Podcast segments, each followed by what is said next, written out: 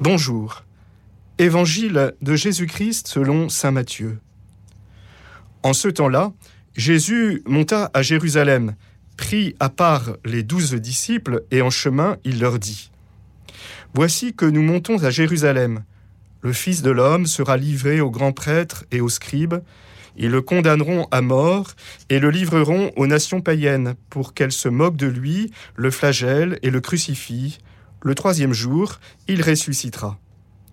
Alors la mère des fils de Zébédée s'approcha de Jésus avec ses fils Jacques et Jean, et elle se prosterna pour lui faire une demande.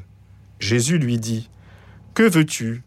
Elle répondit, Ordonne que mes deux fils que voici siègent l'un à ta droite et l'autre à ta gauche dans ton royaume. Jésus répondit, Vous ne savez pas ce que vous demandez. Pouvez-vous boire la coupe que je vais boire? Ils lui disent, Nous le pouvons. Il leur dit, Ma coupe, vous la boirez. Quant à siéger à ma droite et à ma gauche, ce n'est pas à moi de l'accorder. Il y a ceux pour qui cela est préparé par mon Père. Les dix autres qui avaient entendu s'indignèrent contre les deux frères. Jésus les appela et dit, Vous le savez, les chefs des nations les commandent en maître, et les grands font sentir leur pouvoir. Parmi vous, il ne devra pas en être ainsi.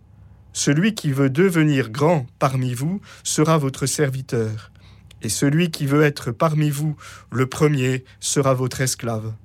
Ainsi le Fils de l'homme n'est pas venu pour être servi, mais pour servir et donner sa vie en rançon pour la multitude.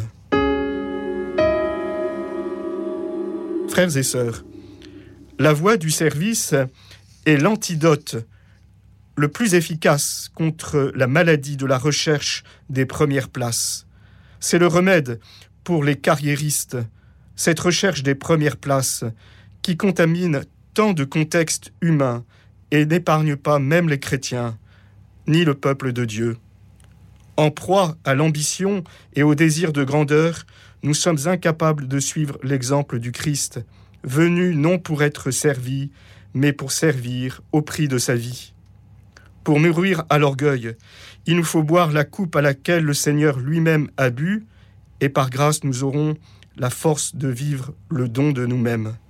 C'est pourquoi, en tant que disciples du Christ, accueillons cet évangile comme un appel à la conversion, afin de témoigner avec courage et générosité d'une Église qui s'incline aux pieds des derniers, des petits, pour les servir avec amour.